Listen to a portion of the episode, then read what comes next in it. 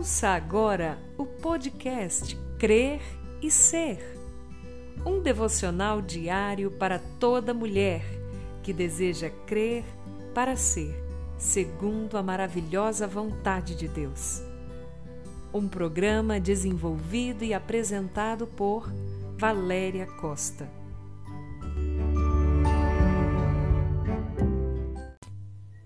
Um bom dia para você, amada do coração do Senhor. Que nesse momento a graça e a paz, que vem somente do nosso Senhor e Salvador Jesus Cristo, envolvam completamente a sua vida. Como é maravilhoso! Eu dou graças ao Senhor por ter a oportunidade de mais um dia estar com você. Esse é o seu devocional Crer e Ser, e eu sou Valéria Costa. Disse mais: certo homem tinha dois filhos. O mais moço disse ao pai: Pai, dá-me a parte dos bens que me cabe na herança. Então o pai repartiu os seus bens entre eles.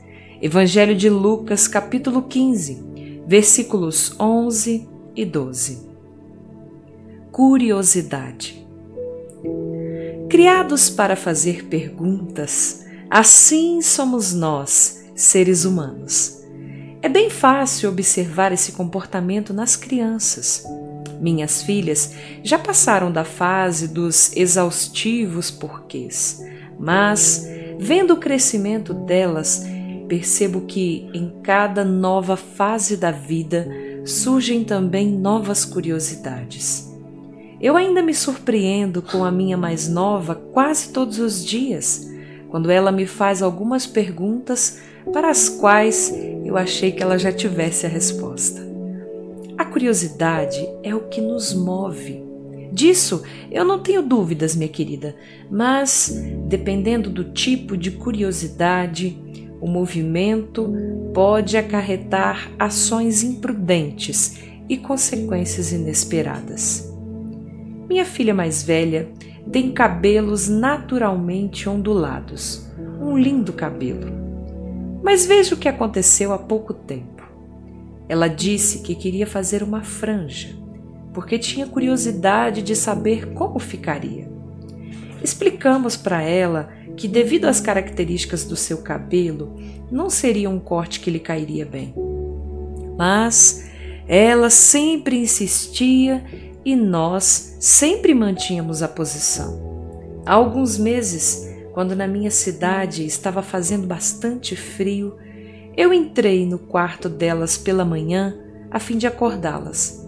Passei pelas camas e observei que ela estava usando uma touca. Não estranhei a princípio por conta da baixa temperatura, mas quando entrei no banheiro delas, vi em cima da pia e na lixeira muitas mechas de cabelo. Ah, minha amada! Rapidinho a temperatura do meu corpo subiu e, num impulso, eu acordei aos solavancos.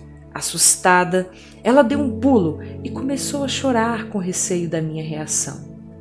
Queridas, é claro que eu fiquei muito alterada, fiquei decepcionada e ao mesmo tempo me senti impotente enquanto mãe, pois sabia exatamente o que ela tinha feito. Quando depois de alguns minutos, falando alto e brigando, eu consegui fazer com que ela tirasse aquela touca, levei um susto. A franja estava lá, escondida em algum lugar em meio às ondas agora picotadas do seu cabelo. Fora meu aborrecimento por alguns dias, a consequência foi uma química para deixar os cabelos mais lisos, a fim de dar visibilidade à tão sonhada franjinha.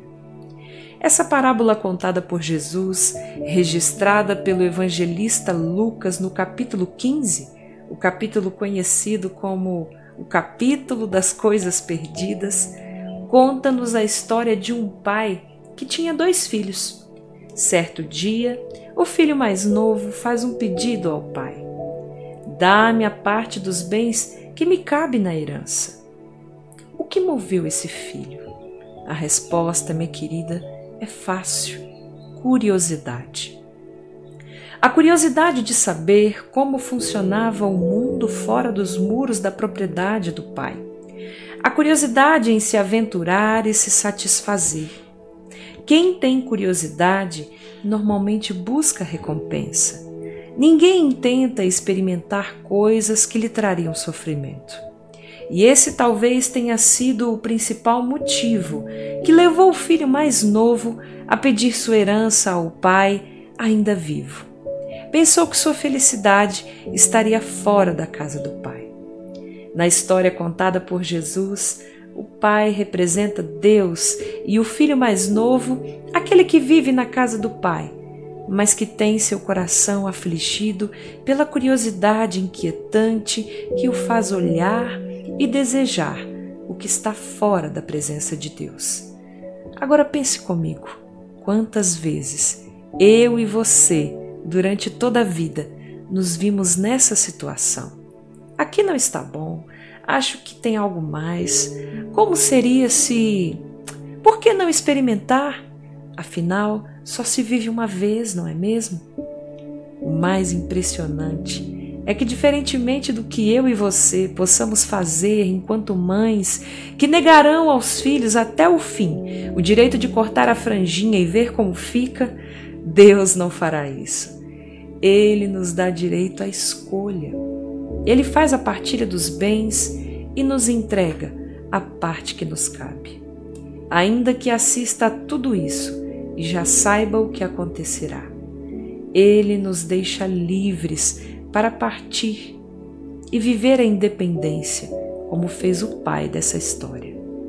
Reflitamos então, minha querida, nesse dia sobre as nossas motivações, os nossos desejos e o que tem nos feito abrir mão de estar na companhia do Pai. Que o Senhor abençoe o seu dia, minha querida. Medite sobre essa palavra e peça ao Espírito Santo para te conduzir à verdade, que te fará livre, te conduzirá ao descanso e que saciará o teu coração curioso. Em nome de Jesus, esse é o meu desejo para você hoje.